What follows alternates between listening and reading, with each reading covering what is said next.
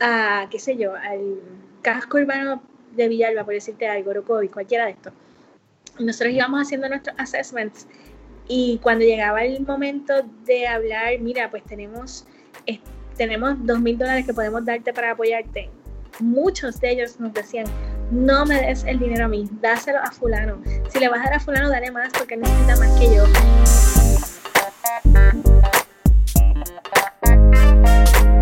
Es la que familia? Mi nombre es Jason Ramos y bienvenido a Mentores en línea, un podcast donde hablamos con los empresarios e influencers responsables por las marcas más destacadas, para que así conozcas quiénes son tus mentores en línea.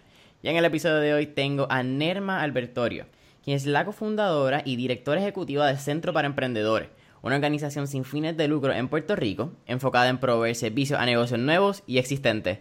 Nema, bienvenida al episodio de hoy. Gracias, un placer, súper contenta y bien emocionada de estar aquí compartiendo contigo. El placer es todo mío, ha sido súper cool, sé más o menos lo que hacen, pues, por encimita lo que hacen en el Centro para Emprendedores, sé que, que la historia detrás es bien diferente a lo que nosotros siempre vemos por acá, así que no vamos a hablarlo. Cuéntame quién es Nelma. Sé que estudiaste mercadeo en el allá, en el colegio, en el RUM 802, con orgullo. Sí, cuéntame un poquito por atrás. Sí, 801 acá, pero está bien, no hay problema. Pues, fue sangre verde, ¿qué te puedo decir? Mira, pues sí, este, estudié por allá hace unos cuantos añitos eh, y pues realmente todo, fíjate, todo empieza así en, la universidad. Tú sabes que uno, uno va a estudiar pensando en que te vas a graduar y vas a conseguir este súper trabajo y esta súper oportunidad y vas a tener, tú sabes, la súper casa y el súper carro y todo súper porque tienes un título universitario. Y la realidad es que te gradúas y cuando te gradúas, te gradúas con 30.000 personas igual que tú que tienen un grado en administración de empresas. Entonces, ¿qué te hace distinto a, a los demás?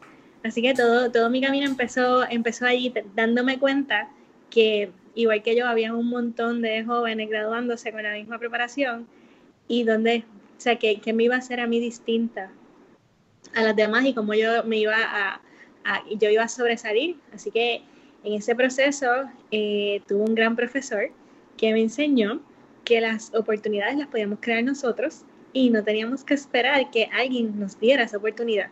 Y yo creo que en mis cuatro años universitarios esa fue la lección más importante que me dieron. Así que yo decidí no sentarme a esperar por ese súper trabajo, por esa súper oportunidad, que es todo lo contrario, eso lo tenía que crear yo. Así que eh, sí trabajé, porque sí trabajé y tuve mis empleos y tuve, hice, hice pues, la parte de la carrera profesional, pero me di cuenta que si yo quería crecer y que si yo quería ciertas cosas, pues tenía que empezar a trabajar con mis proyectos y mis propuestas. Y un poco pues todo, todo nace de, de, de esa búsqueda de querer hacer algo pues por uno mismo y, que no te limiten y que no te dejen crecer, pues cuando estás en, dentro de un ambiente laboral, pues tú sigues la pauta que alguien te da, no necesariamente es lo que tú quieres hacer. Así que un poco pues todo empezó, empezó desde ahí, más las situaciones de vida que cada uno de nosotros tiene y, y, ahí empieza mi, mi camino emprendiendo. Es bien interesante eso que mencionas porque si hay una universidad en Puerto Rico que yo creo que enseña a crear y que hemos visto que es bastante particular desarrollando talentos que crean tecnologías, crean experiencia o algo en Mayagüez. Y aunque no estudiaste quizás ingeniería, que es lo más famoso allá, yo creo que te, mano, uno, se suple, uno se nutre de, de esa escuela, aunque sea porque escuchas a tus amistades, hay algo que tú coges. Y eh, esa dinámica es súper interesante. Algo también que yo me di cuenta cuando estaba pues, en, el, en ese research es que desde bien temprano, cuando tú estás en universidad, hay una pasión por business development. Hay una pasión como que por, por desarrollar lo que está pasando. ¿Cómo llega eso? Pues mira, es, en ese proceso, yo te diría que, que, que los profesores universitarios son bien importantes en, en, desarrollar esa chispa que, que, que a uno le nace cuando uno es estudiante. Y vuelvo otra vez a ese profesor que me dio como cinco clases en la universidad. Así que eh, ese, ese, ese profesor, y es la razón por la cual yo doy clases, porque yo, yo siempre digo, ¿cómo es posible que dentro de tantos profesores que uno tiene, sean bien pocos los que hagan la diferencia? Así que ese profesor siempre, siempre, siempre nos llevaba, tú sabes, como que la milla extra. y nos hacía hacer las cosas más allá del libro de texto y nos obligaba a buscar. Y en aquel momento uno no lo entendía, pero después cuando uno mira hacia atrás, dices, wow, gracias a él nos dimos cuenta que teníamos todo lo que necesitábamos para poder hacer las cosas, para poder hacer que las cosas pasaran. Así que, por decirte algo, yo recuerdo que en una clase, nosotros, eh, que era de creatividad e innovación, pues prácticamente para tú pasar la clase tenías que inventarte un proyecto y presentar un estado financiero positivo. Así que imagínate tú de estudiantes con tu budget, pues tú sabes, cada uno de nosotros invirtió 20 dólares. Eh, en mi proyecto, cada uno de nosotros recuperó 38 dólares para atrás. Así que tuvimos un proyecto exitoso. Eh, y fue como que, mira, con 20 pesos que puso cada uno de nosotros, hicimos un proyecto, salimos a la calle, vendimos y recuperamos. Y tú piensas que tú no eres capaz de hacer eso. Así que esas, esas lecciones dentro de ese espacio de la universidad realmente hacen la diferencia y que te lleven ahí, tú te das cuenta que dices, mira, yo lo puedo hacer. Esto quizá es bien temprano en el podcast para irnos en, una media tangente, pero ¿por qué tú crees que pasa lo de los profesores? Que no necesariamente... Te voy a dar casi mi mini monólogo en, de lo que yo pienso.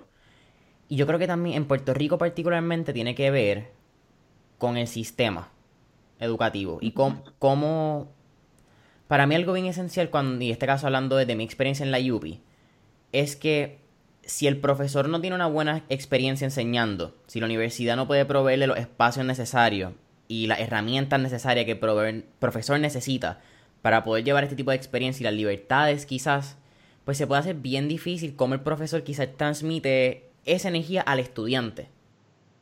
Eh, sí, hay que, hay que hacer, hay que hacer, hay que hacer como un poco guerrillero ahí. Este, yo no pido permiso, pues pido perdón después cuando alguien me regaña o algo así.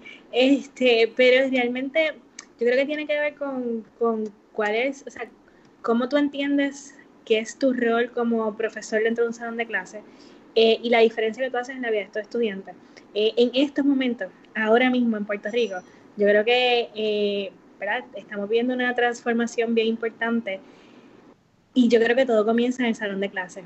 Eh, y comienza en cómo nosotros le enseñamos a nuestros niños y a nuestros jóvenes a resolver las cosas de una forma distinta, a, no, a perderle el miedo a muchísimas cosas. Y nosotros como profesores tenemos que entender que jugamos un papel bien importante y que de nuestro eh, desempeño en ese salón de clase va a depender que una generación haga las cosas diferentes. Y eso es distinto a dar una clase por dar una clase. Y yo creo que ese nivel de conciencia ha empezado a cambiar y que hay más profesores con ese nivel de compromiso y por eso estamos viendo también un movimiento que está creciendo dentro de las universidades con, con relación al tema de emprendimiento y estamos viendo tantas cosas y tantos proyectos súper chulos. Y yo creo que tiene que ver con, con, ese compromiso que tiene ese profesor, porque las condiciones siguen siendo las mismas. Eh, la paga sigue siendo las mismas, las estructuras eh, siguen siendo las mismas. Lo que cambia es que tienes un profesor que es más arriesgado, que conoce más la calle.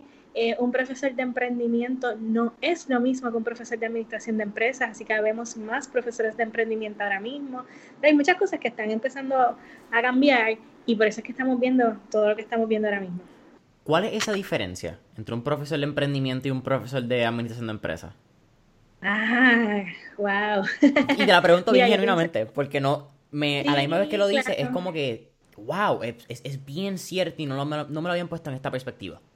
Claro, porque lo que pasa es que a mis estudiantes yo no les enseño a administrar un proyecto, yo les enseño a pensar, yo les enseño a identificar oportunidades a su alrededor, yo les enseño a validar si esa oportunidad representa una, eh, una idea, se puede convertir en un negocio. Así que son otras destrezas lo que tú estás enseñando en el tema ¿verdad? de creación, innovación, emprendimiento.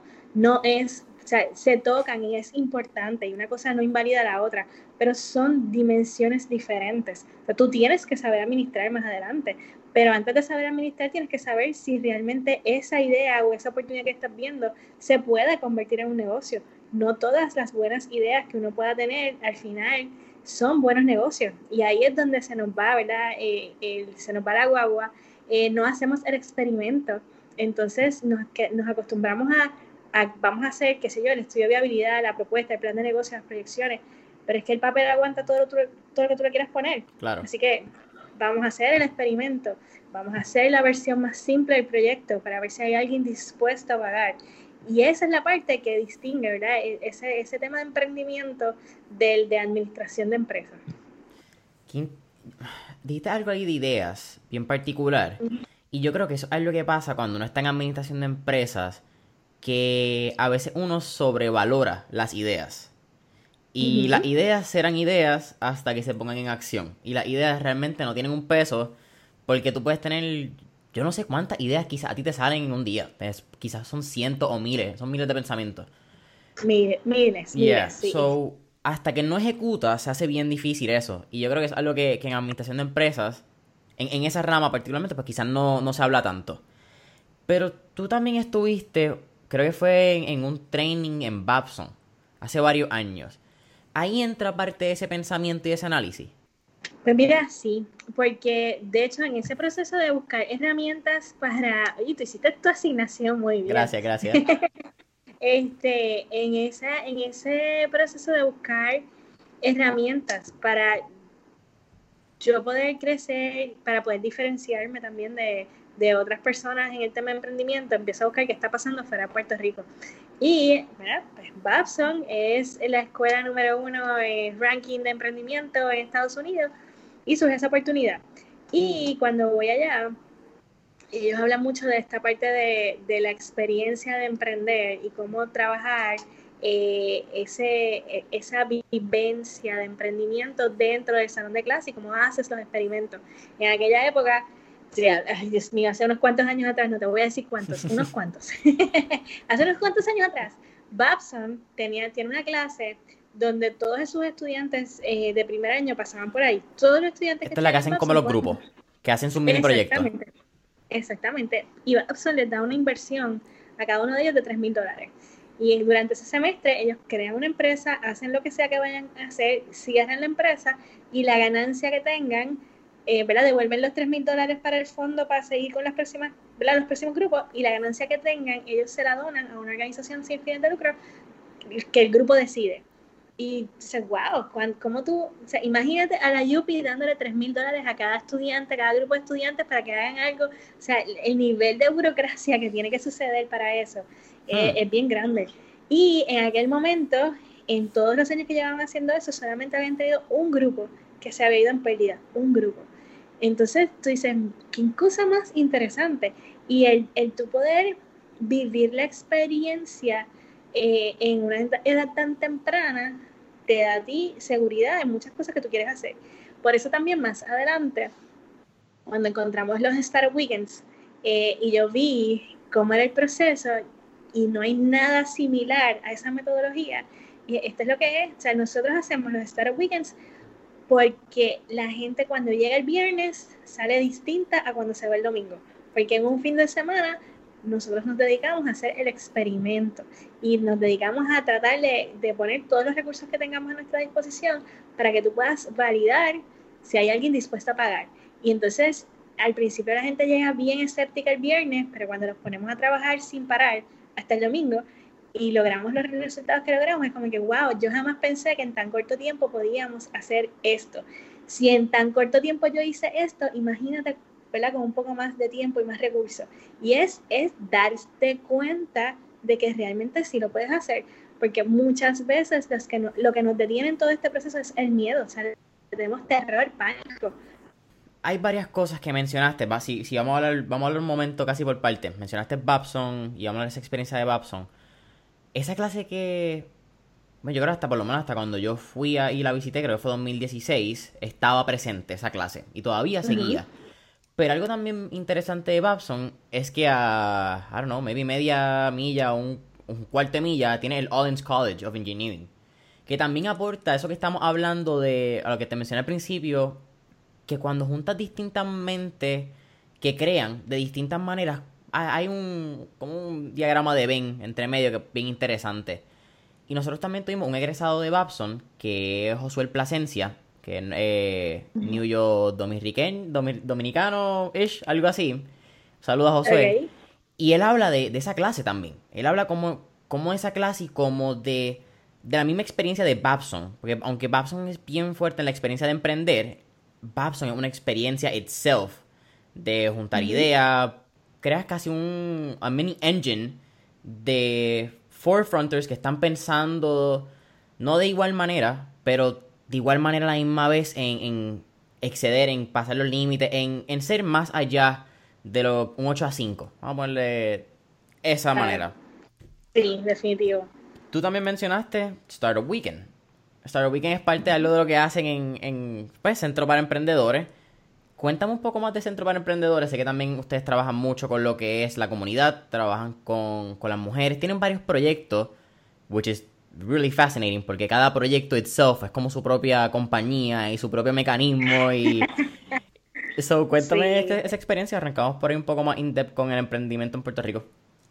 Pues mira, Centro para Emprendedores nace en el 2012, así que llevamos ocho años ya, súper emocionada y feliz de poder decir que que hay centro para emprendedores para mucho rato. Este, ¿Cómo suena eso cuando tú lo dices? Porque ocho años son mucho cuando hablamos de emprendimiento, porque en el 2012 eso no era un tema en Puerto Rico. Es correcto, es correcto. Pues mira, eh, te puedo decir que es súper feliz, ¿verdad? De, de, de, ver todo el trabajo que hemos hecho. De, y no, y, y no es que el trabajo que hemos hecho, de ver los resultados realmente, de ver a la gente que ha pasado por el Centro para Emprendedores, de ver a los estudiantes que han pasado por las clases que hemos dado, es de ver toda esa gente que realmente nosotros hemos podido ayudar y que ahora mismo tienen, tienen proyectos que ya han hecho algunos, eh, eh, que han tenido sus primeros proyectos, sus segundos proyectos, sus terceros proyectos y están ahí y nosotros seguimos ahí para ellos. Este, así que el, centro pues fue un startup, ¿verdad? en su inicio también este, empieza porque cuando comienza a emprender, ¿verdad? Uno se equivoca, es normal, o sea, meter la pata es normal, pero eh, eso no te lo dicen, no te lo dicen en ningún libro, no hay ningún libro que te dice cómo tú bregas con el fracaso y cómo tú haces cuando metes la pata, eso no está, no hay ningún capítulo, yo no leí nada de eso. Así que cuando hice mis primeros emprendimientos y me fue mal, y metí la pata y perdí dinero y me frustré y estaba súper triste y casi me deprimo, pues como que me puse a mirar alrededor y me di cuenta que los programas que trabajaban el tema de emprendimiento en Puerto Rico trabajaban el tema de, de donde yo había cometido los errores. Sí, yo, yo sé dónde están los errores, este, los entendí, pero no me hablaban de cómo yo los podía manejar, cómo yo aprendía, cómo yo me levantaba de nuevo con todo esto. Entonces me puse a hablar con otros colegas, emprendedores también, me puse a escuchar las historias de otras personas que ya habían pasado por ahí y me di cuenta que eso era normal. Entonces, como que, que, que, que tú fracases es parte del proceso. So, no te sientas mal porque tenías que aprender esa lección. Este, y entonces ahí es que nace el Centro para Emprendedores como un lugar para emprendedores por emprendedores, donde se reconoce que detrás de cada negocio hay una persona que tomó la decisión de emprender, que está bregando con sus miedos, que está bregando con la incertidumbre, que está bregando con, eh, ¿verdad? con, con presiones, con, con la familia, con, con, muchas cosas que te están pasando en la mente cuando tú tomas esa decisión de emprender. Que no es solamente emprender porque quieres emprender, es que tú emprendes porque no te sientes feliz, porque donde estás trabajando no te dejan crecer, porque te quedaste sin trabajo, porque necesitas flexibilidad. hay muchas razones por las cuales tú decides emprender, que no es solamente pues, porque tengo una idea y ya, es que hay una serie de circunstancias en ese proceso.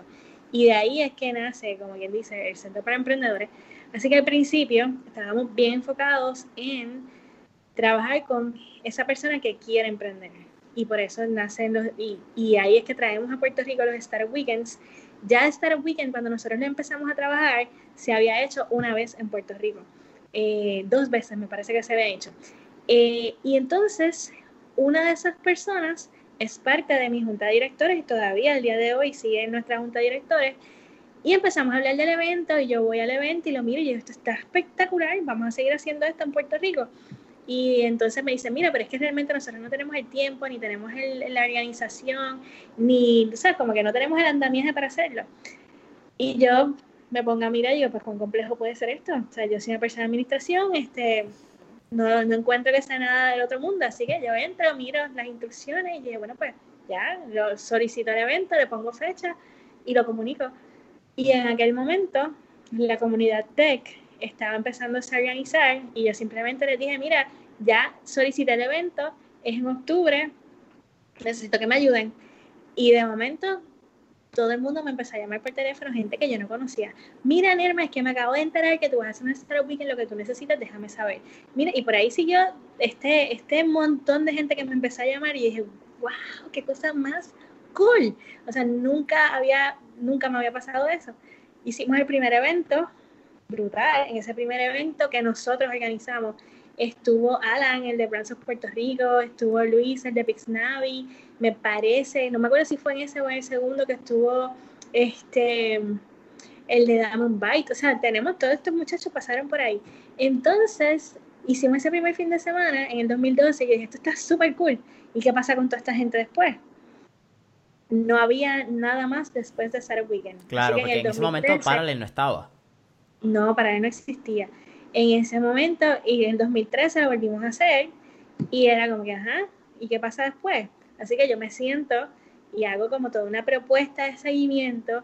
Digo, que vamos a hacer Startup Weekends y después vamos a darle un programa de acompañamiento a la gente y vamos a darle seguimiento a estos equipos para ver qué pasa.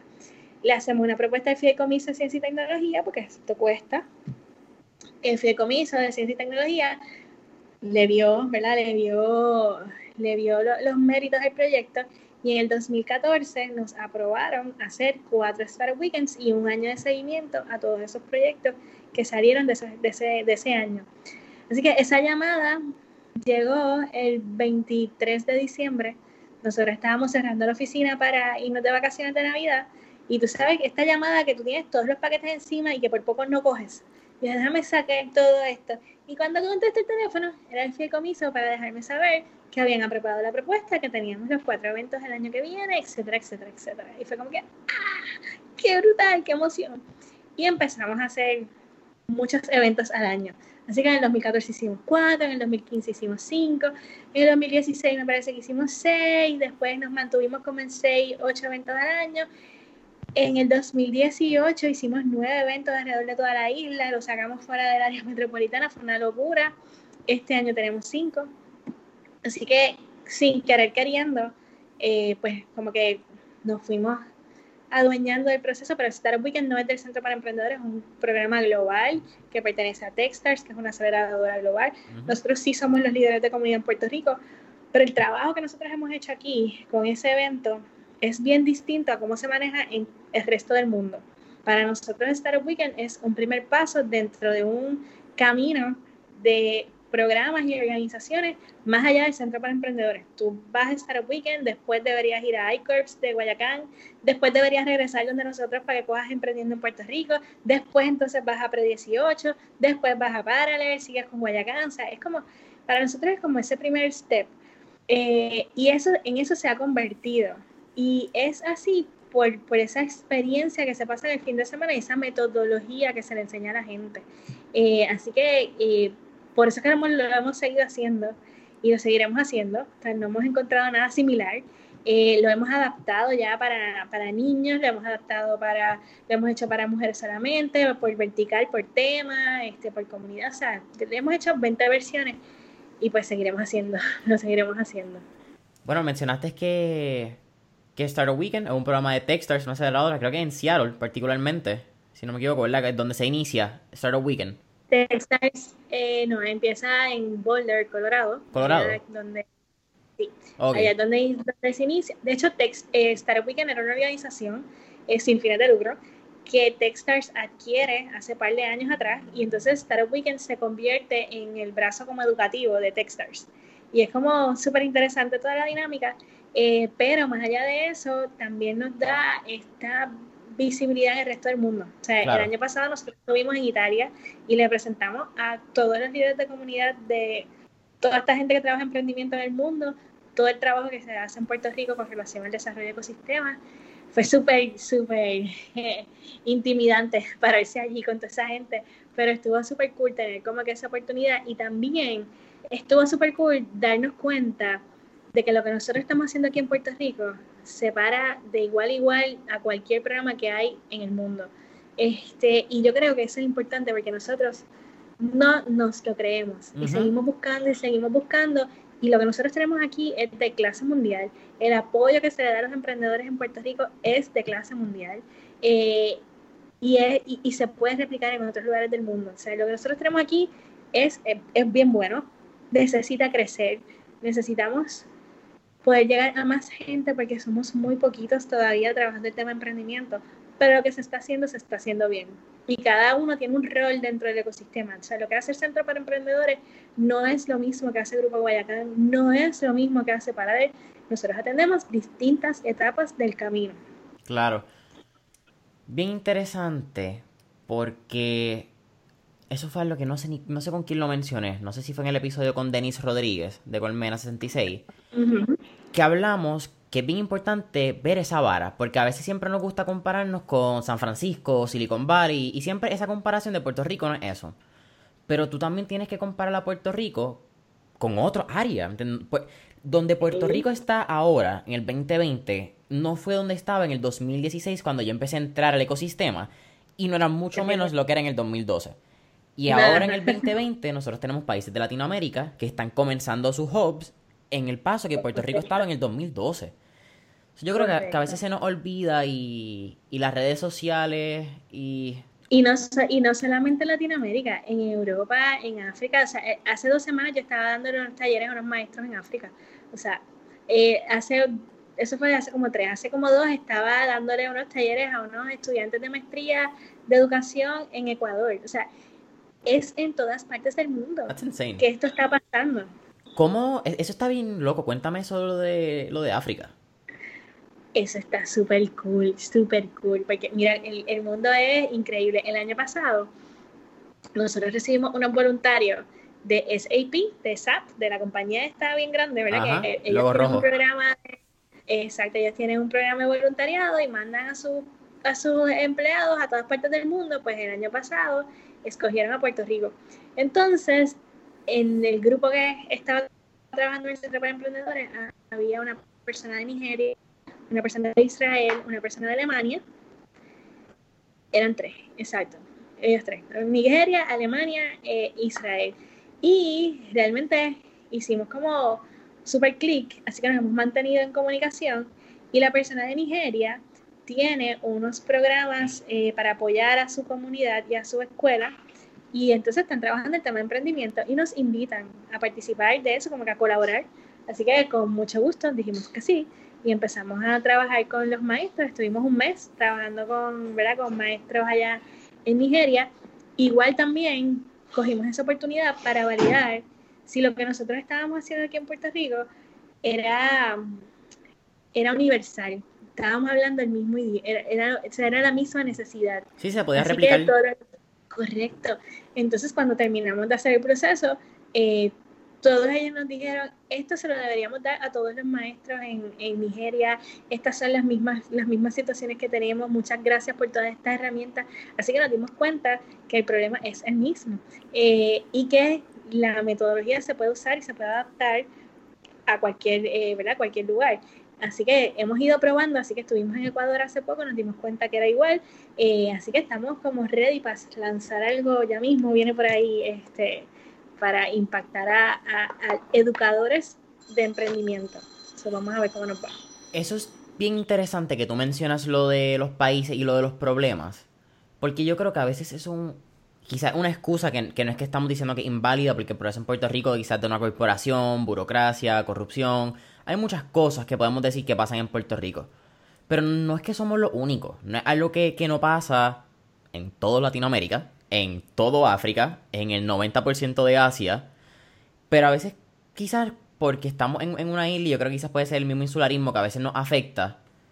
Pues, no sé, creo que just thinking about it. también mencionaste que en el 2018 hacen nueve eventos, ocho o nueve eventos. Y ese es cuando se van a Isabela, se van a Ponce. ¿Y eso es por respuesta a María? Sí, la verdad es que sí. Eh, después del huracán, de hecho, cuando llega el huracán, mira, el año del huracán, nosotros íbamos a tener en Puerto Rico el evento más importante de Techstars. Íbamos a reunir a todos los líderes de comunidad de toda América, América eh, del Norte, Central y Latam. Iba a ser ese primer encuentro. O sea, habían 120 personas con pasajes comprados a Puerto Rico. Wow. Este, el día que llegó el huracán, nosotros empezamos el proyecto más grande del Centro para Emprendedores, que era un proyecto bien importante con el Boys and Girls Club. O sea, ese año era el año. Así que llegó Mike y se lo llevó todo. Todo, o sea, cuando digo todo, es todos los proyectos los cancelaron, todo, todo, todo. Fue un momento donde nosotros eh, tuvimos que repensar. ¿Y ahora cuál es el rol del Centro para Emprendedores si nosotros estábamos trabajando con la gente que quería emprender? ¿Quién quiere emprender ahora con este desastre? Que estábamos bregando, ¿verdad? Que era, era eh, no tenemos los recursos básicos. Eh, así que fue un momento de mucha introspección. Te digo que hubo un día que yo, yo pensé, ok, pues el centro se acabó porque ya no, no, no tengo recursos, no tenemos recursos, no tenemos nada. Y me empezó a llamar gente por teléfono. Los eh, mismos que nosotros habíamos ayudado a comenzar, que ya llevaban dos y tres años operando, nos empezaron a llamar para preguntarnos qué podían hacer. Y yo en mi mente decía, yo no sé qué contestarte porque yo no sé qué voy a hacer. Así que después de respirar un día, dije, ok, vamos, vamos a hacer lo mismo que nosotros le decimos a nuestra gente. Vamos a entender el problema y vamos a ver cuáles son los recursos que tenemos y qué podemos hacer. Así que decidimos escuchar y ver qué es lo que se repetía. Escuchamos, eh, hicimos una convocatoria y el primer fin de semana que abrió, Plaza de las Américas, nosotros estábamos allí, llegaron 27 dueños de negocios y nosotros hicimos 27 entrevistas. Y todos ellos nos, nos dijeron, mira, yo necesito un generador, necesito mil, dos mil, tres mil dólares para comprar inventario y necesito acceso a internet. Así que con esa información dije, ok, generadores, acceso a Internet y un poquito de cash. Esto, esto, es menos complicado. Vamos a ver cómo podemos, con los recursos que nosotros tenemos, hacer algo para ayudar donde hay que ayudar en estos momentos. Y empezamos conversaciones con el Fideicomiso de Ciencia y Tecnología, Foundation for Puerto Rico estaba recibiendo un montón de dinero, es, crearon el fondo para darle eh, los cash a los dueños de negocio. Y entonces yo le digo, mira, aquí estoy yo, yo tengo esta información, esto es lo que necesitan, déjanos, ¿verdad? Administrar el fondo y déjanos ayudar. Y con, ¿verdad? Gracias a Dios nos dejaron ayudar y pudimos ese año entre Foundation for Puerto Rico y Unidos por Puerto Rico pudimos atender 205 negocios, pudimos apoyarlos con más de medio millón de dólares en cash grants a todos esos negocios. O sea, hicimos un trabajo eh, impresionante ese año. Y a la misma vez que andábamos corriendo por toda la isla, nos estábamos dando cuenta de que, ok, la gente necesita, o sea, hay que, hay que como spark again, tú sabes, como esta, esta, esta chispa de queremos emprender. Y entonces, eh, yo soy así como, yo no me puedo quedar quieta, así que se me ocurrió hacer los Startup Weekends por toda la isla. Digo, bueno, pues vamos a hacerlo alrededor de la isla para, ¿verdad? Como que crear ese movimiento otra vez eh, y esas ganas de emprender y de hacer cositas y vuelvo y hago, tú sabes, mi super propuesta y voy donde la gente que nos auspicia normalmente, le digo, mira, vamos a hacer Startup Weekends, pero por toda la isla y vamos a ir para Ocovi, para Isabela y para Faja, eh, para Humacao y para Guadilla y para Mayagüez y tú sabes, corrimos toda la isla. Y nos, nos, nos dijeron que sí y fue bien intenso porque prácticamente era un Startup Weekend cada cinco semanas. Este, así mismo fue. pero lo hicimos, lo hicimos eh, y yo creo que ¿verdad? Eh, se vio el, resultado eh, ¿verdad? De, haber, de haber encendido otra vez esa, esa chispa en todos estos lugares y que la gente volviera a empezar a emprender. así que ese 2018 nos dedicamos a, a, correr esos eventos por toda la isla, a llevar el mensaje de que hay que volver a emprender.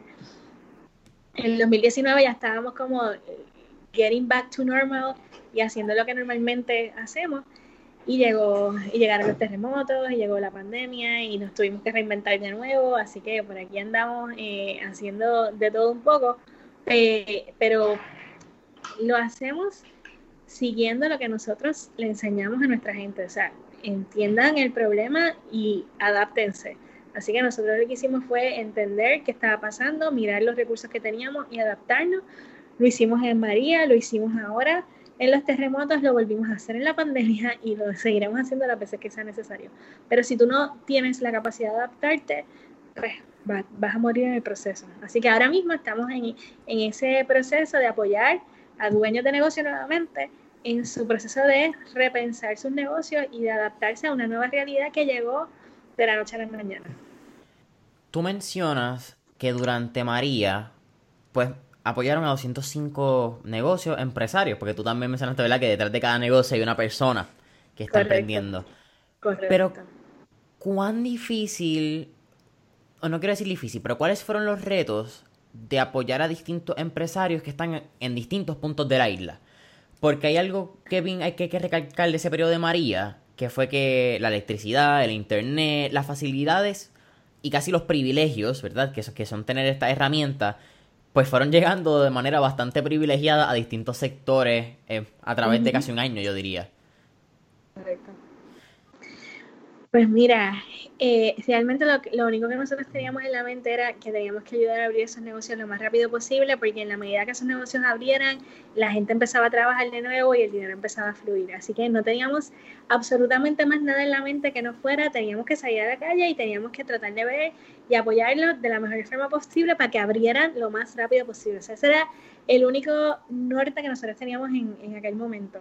Eh, así que con eso, o sea, yo te puedo decir que nosotros el equipo de trabajo del centro trabajó sin parar, sin descanso, todos los días, siete días a la semana. O sea, fue un, fue un año bien, bien impresionante y bien intenso, pero a la misma vez cuando, cuando veíamos que esos negocios abrían, que empezaban a volver ¿verdad? a la normalidad, que seguían, que empezaban a contratar otra vez a la gente que estaban, que, que trabajaban allí, eh, era como que, ok, esta es la gasolina que nosotros necesitamos para seguir trabajando, así que tenemos que seguir porque mira lo que está pasando. O sea, cada vez que nosotros le llevábamos dos mil, tres mil, cuatro mil dólares a un negocio, era como darle un tanque de oxígeno a cada uno de ellos y que pudieran como que respirar y coger ese empujón que les hacía falta para poder abrir. Así que con eso en mente, pues hicimos de tripas corazones eh, y yo no te puedo decir realmente cómo fue que lo hicimos porque, porque fue, o sea, no teníamos más nada en la mente que no fuera eso y era, ese era el enfoque de todos nosotros. Así que en ese proceso también nosotros crecimos un montón, o sea, pasamos de ser eh, tres gatos a cinco, a ocho, a diez, o sea, ahora somos doce, este, eh, y creciendo. Eh, so, so, fue bien retante, pero eso no, no, no, no, nos paraba. Era, ¿A dónde hay que llegar? Para allá vamos. Con GPS, sin GPS, preguntando, este, los que tenemos guaguas, pues las guaguas eran, se convirtieron en los emprendemóviles, así que nos íbamos en, los que, de verdad, de los equipos teníamos nuestra guagua y, y por ahí seguíamos. So, sí, nos perdimos por todo Puerto Rico, este, pero aprendimos un montón. Realmente, yo te puedo decir que una de las cosas que a mí más me impresionó fue la, la ¿cómo te digo? Las, la hermandad realmente y la solidaridad que había. O sea, nosotros íbamos a, qué sé yo, al casco urbano de Villalba, por decirte algo, Orocovi, cualquiera de estos.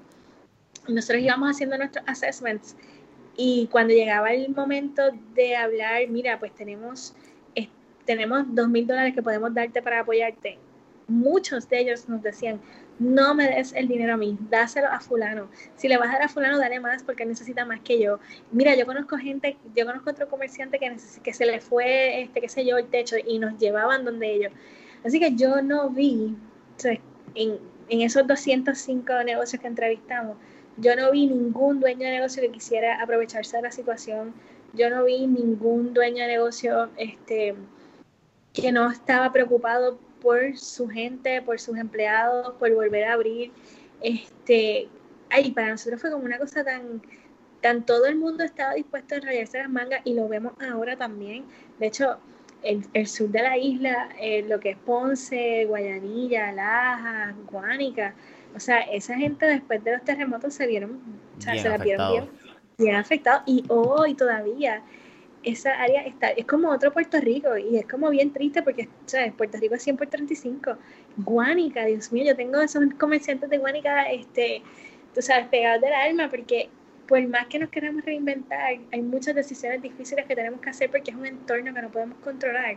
Entonces, pues yo lo que estoy viendo es cómo, cómo todos estos comerciantes y todos estos dueños de negocios al final del día están ahí para el otro sea, en, en tuvimos un, caso de una señora que su edificio ya no funciona y el señor de al lado le prestó, tú sabes, como el kiosco que tenían de madera para que ella pudiera seguir operando. O sea, son vecinos, son competencias, pero no, eso no es lo que está pasando allí. O sea, cómo nos ayudamos para poder salir entre todos para adelante. Y, y yo creo que, no sé, eso por lo menos yo no sé si eso es lo que yo escojo ver, pero eso es lo que yo vi y eso es lo que nosotros vimos y eso es lo que nosotros estamos apostando, apostando en todos los programas que hacemos dentro del, Centro para Emprendedores. Pero al fin y al cabo eso es lo que también yo creo que, que uno mismo filtra con la energía que brinda y es lo que uno atrae. Yo creo que eso es bien importante cuando hablamos de esto, uno, uno va con buena energía, energía positiva y con disposición de realmente ayudar. Y yo creo que, que se reciproca en el ambiente. Eh, energy comes, energy goes. Hay mucho que decir ahí. Es así. Sí, eso es así. Pero, pero qué sé yo, pienso que, que hay veces como que yo escucho a veces hablar a la gente diciendo que estamos mal, que Puerto Rico para aquí, Puerto Rico para allá, y yo, mira, o sea, yo creo que hay mucha gente haciendo cosas súper extremadamente cool, yo creo que hay muchos jóvenes haciendo cosas espectaculares, yo creo que hay una generación de gente haciendo las cosas diferentes, este, y, y se están empezando a ver, o sea, ahora mismo yo te puedo decir que del 2012 para acá, habían unas iniciativas que comenzaron juntas. O sea, empezamos nosotros, empezó Engine 4, eh, Piloto 151, los eventos de Gobian Media, o sea, todos estos, todos estos esfuerzos, echar para adelante, todos estos esfuerzos empezaron más o menos para el mismo tiempo. Y todos estos esfuerzos se sientan en una misma mesa a hablar cada cierto tiempo también. Y yo creo que eso ha sido bien importante en el desarrollo de todo lo que nosotros hemos hecho. Yo creo que hemos crecido, que hemos madurado también eh, como, como ecosistema. Nos falta mucho todavía por caminar, pero creo que hemos hecho, hemos hecho grandes cosas, más grandes de lo que nosotros podamos pensar y que realmente se están viendo los resultados. Y quienes están ganando de todo esto son las personas que participan del, del ecosistema. O sea, son todas estas personas que quieren emprender, que ahora pueden aprovecharse de todos estos programas espectaculares y todas estas organizaciones que tienen cosas de valor que aportar.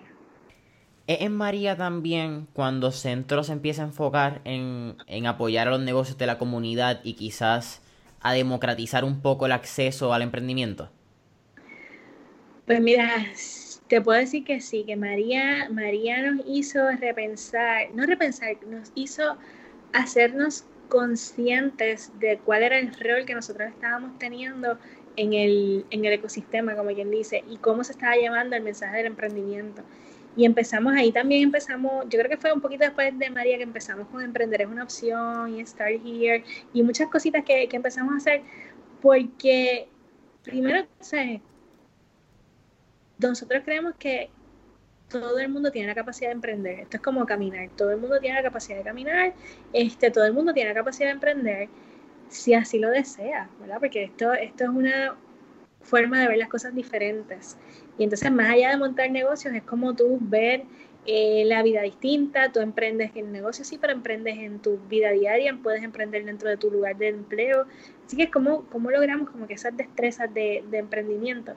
Y como llevamos el mensaje más allá de, de, área metropolitana, o sea, 100 por 35 es Puerto Rico desde sea, desde Fajardo hasta Humacao, incluyendo Vieques y Culebra, este, y no se puede quedar ese esfuerzo solamente en el área metropolitana, en Mayagüez y en Ponce y en las ciudades principales. O sea, ahora mismo en el centro de la isla, eh, en Utuado, están pasando cosas súper espectaculares eh, y, y, y hay muy pocas organizaciones allí apoyando. Nosotros tuvimos la, el honor, ¿verdad? Pues de, de, que nos contactaran y, y, estar y empezar a trabajar con ellos ciertas cositas y es tan impresionante lo que se está haciendo en la montaña.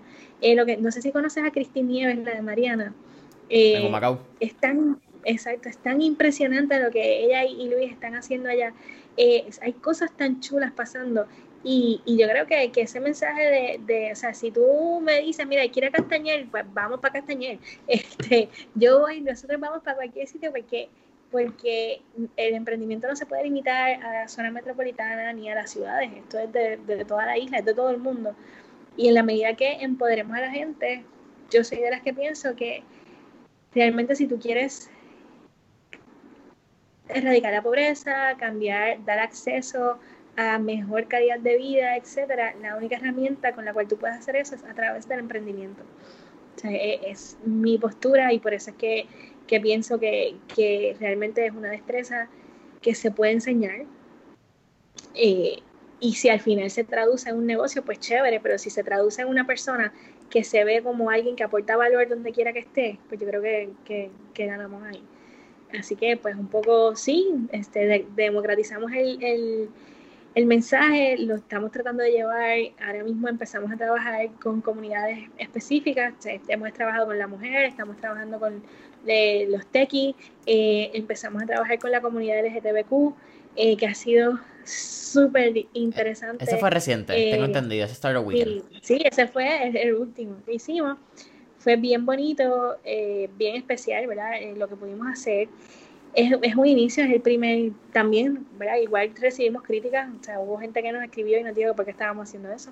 Este, pero pues otra vez, emprendimientos para todo el mundo. Este, y, y, y, y ciertamente eh, hay ciertas, ciertos sectores de la sociedad como la mujer o la comunidad, eh, la comunidad LGTBQ necesitan espacios seguros para poder desarrollar sus proyectos y para poder crear ciertas eh, eh, destrezas o, quitarse el miedo. Y realmente por eso es que... Exacto, y por eso es que lo hicimos, porque queríamos creer, o sea, nosotros creamos espacios seguros para que esto se pueda dar, con mucho respeto, porque al final, volvemos otra vez, es el ser humano que quiere emprender, no importa de dónde venga.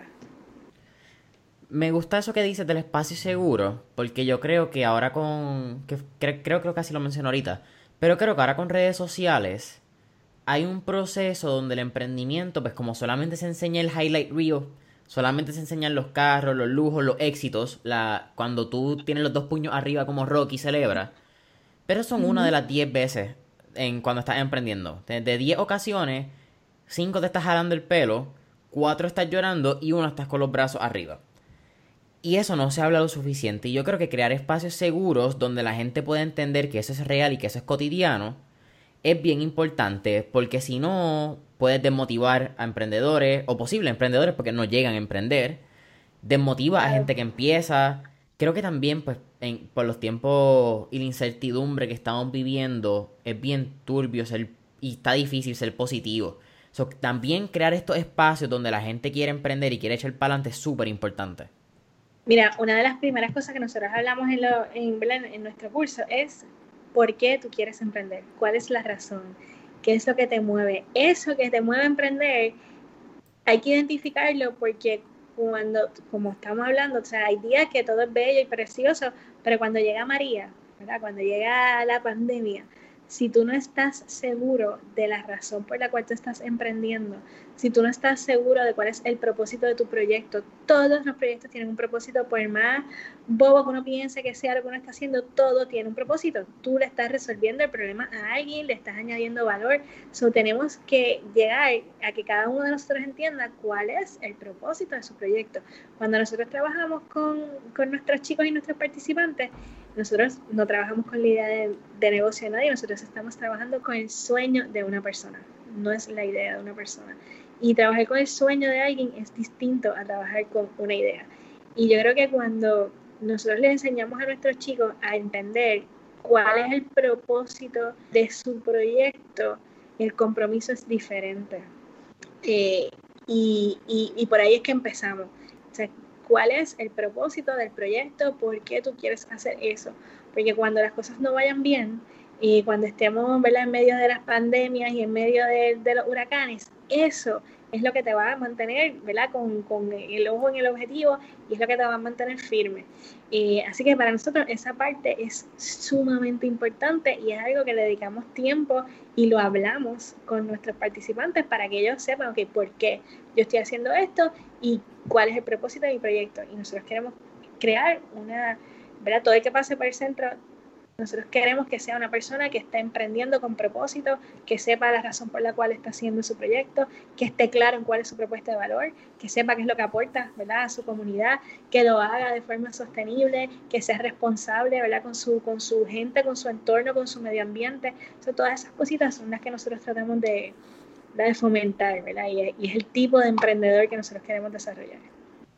Me encanta y, yo creo que así una de las cosas bien lindas que, yo he podido notar que podemos hacer con mentores en línea, que llevar quizás ese pequeño mensaje Porque cuando vamos a, al internet, a mí me gusta, es una, a mí me gusta mucho mi generación y cuando hablamos de la generación Z, hablar de, del internet y, y lo bueno y lo malo que causa. Pero yo creo que una de las cosas negativas que trae la plataforma de Instagram, que es la plataforma visual donde vemos que again trayendo esa parte que todo el mundo celebra, muchas veces la gente quiere emprender por el, lo monetario. Porque queremos vestirnos bien, porque queremos tener dinero para poder hanguear, porque queremos tener dinero para X. Y aquí yo también voy a hacer una marca bien importante. Los negocios tienen que hacer dinero sea un non-profit, sea for-profit, sea un Type C, un Type B, whatever it is. Hacer dinero te mantiene y es sostenible. Pero hacer dinero y hacer el bien y hacerlo de la manera correcta no son incompatibles. Entonces yo creo que, y, seguir tu sueño, esa parte de, que lo vas a hacer con un propósito.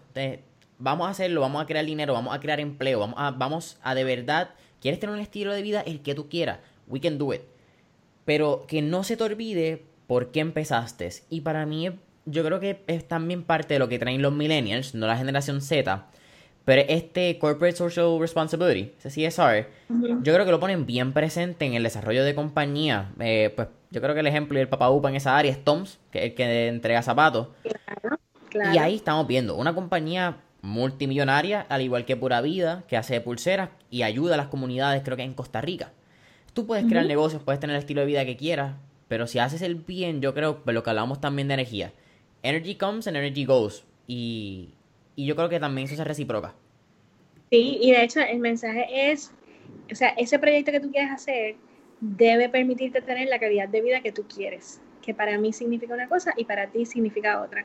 Así que cuando nosotros estamos trabajando con nuestros participantes, el mensaje es ese, ¿Qué es calidad de vida para ti? O sea, calidad de vida para algunas personas es tener millones de dólares, fabuloso. Calidad de vida para otras personas es, qué sé yo, eh, poder comprarse todo lo que necesitan para ir a hacer la compra y no tener que sacar la mitad de las cosas del carrito, pagarse su buen carrito, darle verdad lo que quieran darle a sus hijos. Calidad de vida para algunas personas es, qué sé yo. Calidad de vida para mí es no tener que cocinar ni los viernes, ni los sábados, ni los domingos. O sea, fuera de la pandemia yo no toco una olla ni viernes, ni sábado, ni domingo. Este, pero esas son las pequeñas cosas, ¿verdad? Que, que, hacen la diferencia.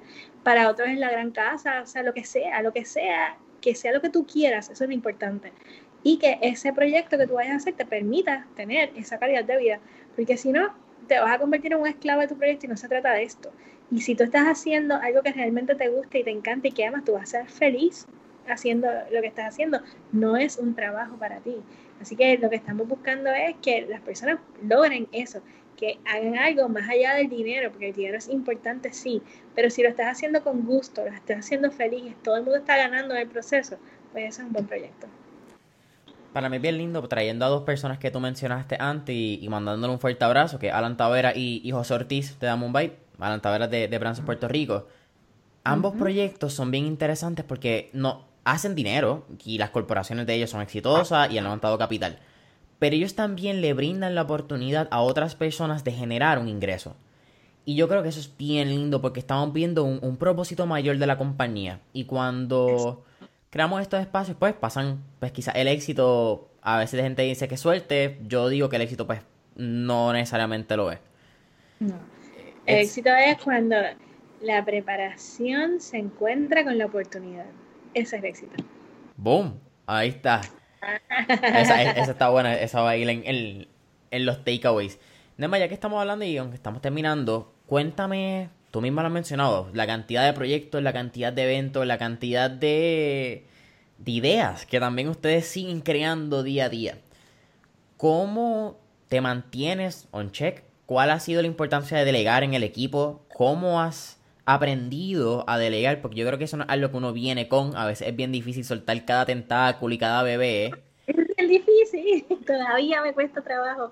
Este, pero fíjate, mira, eh, eh, son cosas que vas aprendiendo. Yo creo que los mentores son bien importantes, eh, así que yo he tenido varios mentores en, en, mi proceso que me han enseñado, ¿verdad? Y, y uno de mis primeros mentores me enseñó la importancia de manejar mi tiempo, eh, de entender cuál era el rol dentro del proyecto que yo quería tener eh, y de verdad de desarrollar esa, esa parte administrativa, eh, porque tú puedes tener la visión, pero si no tienes la capacidad de administrarla, pues no vas a llegar a ningún lado. Este, así que eh, entenderme yo, ¿verdad? Como yo soy, cuáles son mis fortalezas, mis debilidades, dónde, cuál, es la pata de la que yo cogeo. O es poder entenderme a mí eh, ha sido bien importante para poder identificar un equipo de trabajo que me complemente y que sea igual o mejor que yo eh, en ese sentido. Así que yo creo que el mismo, o por lo menos a mí, el mismo crecimiento me ha obligado a volverme más estructurada, más eficiente, eh, entender los números de tu proyecto es súper, yo no soy un accounting person, no me gustan los números para nada, pero así como te lo estoy diciendo, también te digo que si no los, si no los entiendes, no puedes tomar decisiones. Y el negocio que no se mida, el proyecto que no se mida, ¿verdad? No, no puede crecer. Así que ir entendiendo esas cositas pues fueron cosas que, que empecé a aprender observando eh, a otras personas que habían pasado por ahí, a mirar, ¿verdad? Esos mentores, esas personas que tú admiras, esos dueños de negocio que tú admiras, cómo lo hacen. O yo amo estar en un espacio donde veo personas que tienen, tú sabes, 30 años con su negocio, 40 años, y te comparten sus, ¿verdad? sus historias. Y para mí esos son momentos súper especiales. Así que yo creo que, la parte de los mentores es bien importante porque te da perspectiva. O sea, tú estás todo el tiempo viendo las cosas desde un ángulo y cuando viene un mentor, o ve las cosas desde otro ángulo completamente distinto al tuyo y te da otra perspectiva. Este, así que para mí esa figura de, de, ¿verdad? de, ese mentor eh, ha sido bien importante. Y también entender eh, cuál es el propósito del proyecto que estás haciendo. O sea, yo pude haber decidido, o sea, mi vida pudo haber sido mucho más sencilla eh, haciendo propuestas y planes de negocio y ya, y, hago cuatro planes de negocio al mes eso yo puedo vivirlo más feliz. Este, pero en que tú te vas dando cuenta del cambio que estás haciendo, del impacto que estás haciendo, pues como que el nivel de responsabilidad cambia un poco. Eh, y, y, y, te puedo decir que, que, eso para mí ha sido como que lo más importante. Las veces que he estado por, por rajarme y quitarme y salir corriendo, porque, porque pasa, a veces tú, tú sientes que estás luchando con un gigante, ¿verdad? Y más cuando eres una organización pequeña y hay tantas organizaciones tan grandes, este, a veces es bien difícil y no se desanima. Pero yo te puedo decir que, que todas las veces que me ha pasado eso, siempre de la nada sale un mensaje de texto de algún participante dándote las gracias, te sale algún recuerdo en Facebook de algo, algo que hiciste, te llega un mensaje, tú sabes como que, ok, ya capté el mensaje, yo sigo ahí. Este, yo creo que la misma vida se va encargando de darte las señales y, y estar atento de las señales es bien importante. Creo que estar abierto siempre a aprender, o sea, yo tengo mucho que aprender todavía, yo no lo sé todo y jamás lo voy a saber todo. Este, así que esa hambre de, seguir aprendiendo, de ver qué está pasando alrededor del mundo, de no creernos el ombligo del mundo. Este, yo creo que, que, todas esas cosas pues se combinan. Todavía me faltan muchas cosas que aprender. Creo que todavía me falta equivocarme muchísimo. Este, pero creo que también eh, desarrollar esa capacidad de, de, poder mirar dónde cometiste los errores, aprender de ellos para no volverlos a repetir, creo que ha sido bien, es bien importante. Así que, o sea, eh, hay muchas cosas que te podría decir, pero, pero esa parte de, del mentor, de mirar a tu alrededor, de escoger, ¿verdad? ¿Cuáles son los, los ejemplos que te inspiran? A mí me encanta, o sea, yo puedo escuchar hasta, o sea, el señor que hace piragua, yo quiero escuchar cuál es la historia y por qué, porque si él está feliz vendiendo piraguas, es una persona exitosa, así que yo quiero saber la historia y cómo fue que llegó ahí. Así que a mí eso es lo que me da gasolina, como que escuchar las historias de todos los demás y por qué están ahí, me ayuda a entender que hay personas que son menos privilegiadas que yo y lo han podido lograr, lo han podido lograr, que hay personas que tienen distintas situaciones a las que yo tengo y lo han podido lograr y, están ahí, así que ¿por qué yo no? Nelma, para mí ha sido un placer. Estamos aquí finalizando el episodio de Mentor en línea. Siempre al final hacemos tres preguntas. La primera, si pudieras montarte en una máquina del tiempo y virar el pasado, ¿qué época, década o periodo histórico te gustaría visitar y por qué? Wow. Hmm. Fíjate, fíjate, fíjate, fíjate. Pienso que la época periodo histórico que me gusta es esta que tenemos ahora mismo. Yo creo que estamos haciendo historia, este, yo creo que estamos haciendo grandes cambios y lo estamos y se están viendo. Así que para mí ser, ser un ente activo en este momento y responsable de, muchas de las cosas que están sucediendo es, es, es una cosa espectacular. Eh, no sé, fíjate, no, no, no, no me gustaría estar en otro momento que no sea este. este creo que han habido momentos importantes en, ¿verdad? en, la historia, creo que los 70 fueron como super cool, este, y los 80 y todo, esta, todo este movimiento de, de las libertades y los derechos, pero creo que en este momento estamos en un punto donde, donde tanto en Puerto Rico como en el mundo hay acciones bien determinantes que, tenemos que, tomar como generación para poder seguir viviendo y, coexistiendo y yo creo que, que eso lo hace bien, bien importante todo lo que estamos haciendo ahora. Segunda pregunta. Tenemos un playlist en Spotify llamado Mentora en el Playlist, donde tenemos todas las canciones que motivan y pompean a nuestros entrevistados.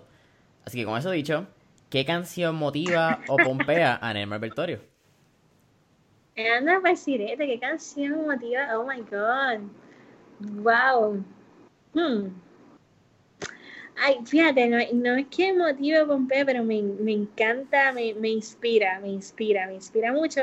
Y es esta canción que se llama, ay, es media, es media romanticona, pero es la de Wind Beneath My Wings, de Fred Midler. Nunca la he escuchado. Tiene, tiene, un mensaje, es una canción bien bonita, bien profunda, realmente me acuerda a mi mamá, así que es como que para mí es bien especial y me pompea un montón, porque es como que eh, la canción dice como que if you never know who, who are my hero, se habla de quién es tu, tu héroe y, ¿verdad? y que eres como que el viento debajo de mis alas y qué sé yo, es bien bonita y, y, siempre me da como mucha fortaleza. Me encanta. Tercera y última pregunta, hermano. Yo creo que en parte ya le hemos hablado y hemos estado hablando del ecosistema empresarial y cómo podemos seguir apoyando. Pero cuando desarrollamos Mentores en línea fue pensado pues, y mucho enmarcado por este periodo de entre los 18 y 23, 24 años, que es un periodo, bastante interesante, taking back a lo que estábamos hablando al principio de la universidad, donde tú no sabes qué quieres hacer, estás buscándolo, estás viendo dónde encajas, pero hay una presión porque todo el mundo sabe lo que se supone que sea correcto para ti somehow or another. Con eso dicho, ¿cuál sería ese tip o recomendación que le daría Nelma Albertorio a esa generación que, está creciendo, que quizás quiere emprender o no quiere emprender y quiere ser empleado, pero quiere ser feliz en la vida? Quiere ser pues exitoso, que es lo que estamos hablando. Te voy a, te voy a dar, te voy a dar mi, mi, mi, mi, mi punto de vista y ahora te voy a decir como madre de un joven de 18 años, porque tengo un joven de 18 años. Este, así que para mí, ¿verdad? Y muchas de las cosas y, muchas de las razones por las cuales yo hago lo que hago es por dejarle un Puerto Rico, ¿verdad? A una generación de muchachos que está creciendo, que, que incluye a mi hijo, que no se tengan que ir de Puerto Rico, que puedan entender que desde aquí lo podemos hacer todo y de Puerto Rico para el mundo. Así que para mí lo más importante es que realmente puedan encontrar qué es eso que los hace feliz y cómo con eso que te hace feliz tú puedas eh, desarrollar ¿verdad? Esa, esa, esa calidad de vida que quieras, que quieras hacer y cómo puedes lograr un proyecto que ¿verdad? sea sostenible. Así que esa búsqueda ¿verdad? de ese talento que nosotros tenemos y cómo lo podemos poner al servicio de los demás, creo que, que, ¿verdad? que, que para mí es de las cosas más importantes, es lo que trato de trabajar con, con mi hijo en estos momentos y es bien interesante porque él, está, él tiene 18 años, así que está en ese, en ese proceso de lo que ama versus eh, la carrera que quizás quiere hacer porque va a ganar más dinero o no. Este, así que estamos en ese proceso de, de que al final pueda escoger lo que realmente ama, porque si él hace lo que ama, lo demás va a caer. Eh, así que yo entiendo ese struggle, lo tuve, ¿verdad? En, mi momento también. Eh, eh, eh, también lo, lo eh, pasé por ahí y era como que, ¿qué hago? ¿Me voy por aquí? ¿Me voy por allá? ¿Qué me va a dejar más dinero? ¿Con qué yo voy a, cómo yo voy a, a, lograr todas las metas que quiero lograr? O sea, esas decisiones bien importantes. Y te puedo decir que al final no me arrepiento de haber estudiado administración de empresas en el absoluto. No me arrepiento de haber escogido la carrera de mercadeo porque me encanta este, estaba entre, entre el marketing y la ingeniería, eh, me gusta, me gusta mucho el tema de la ciencia, ese tipo de cosas, pero al final eh, pensé en quién me daba como más, más, libertad o más creatividad y por eso me quedé más en, el tema de administración de empresas y, y no me arrepiento. Eh, pero creo que es un proceso de búsqueda, creo que a, todo el mundo le toca en un tiempo diferente. Yo creo que no tenemos que dar ese tiempo. Eh, yo me puse la presión, por ejemplo, de terminar mi bachillerato en cuatro años. ¿Para qué? Sí, sí, las cuentas van a llegar ahí, sea, como quiera. O sea, no se pongan la presión de tenemos que terminar en cuatro años y tenemos que hacerlo todo rápido. Este, yo veo muchas, muchos chicos queriendo avanzar demasiado. Disfrútense sus etapas, eh, disfrútense su universidad. Lo que el espacio que nos brinda la universidad es único, es el espacio perfecto para experimentar con un sistema de apoyo que va a estar ahí con tus profesores, con la estructura de la universidad y una vez salimos de ahí ya, pues es, es la vida real y ya eso se acaba.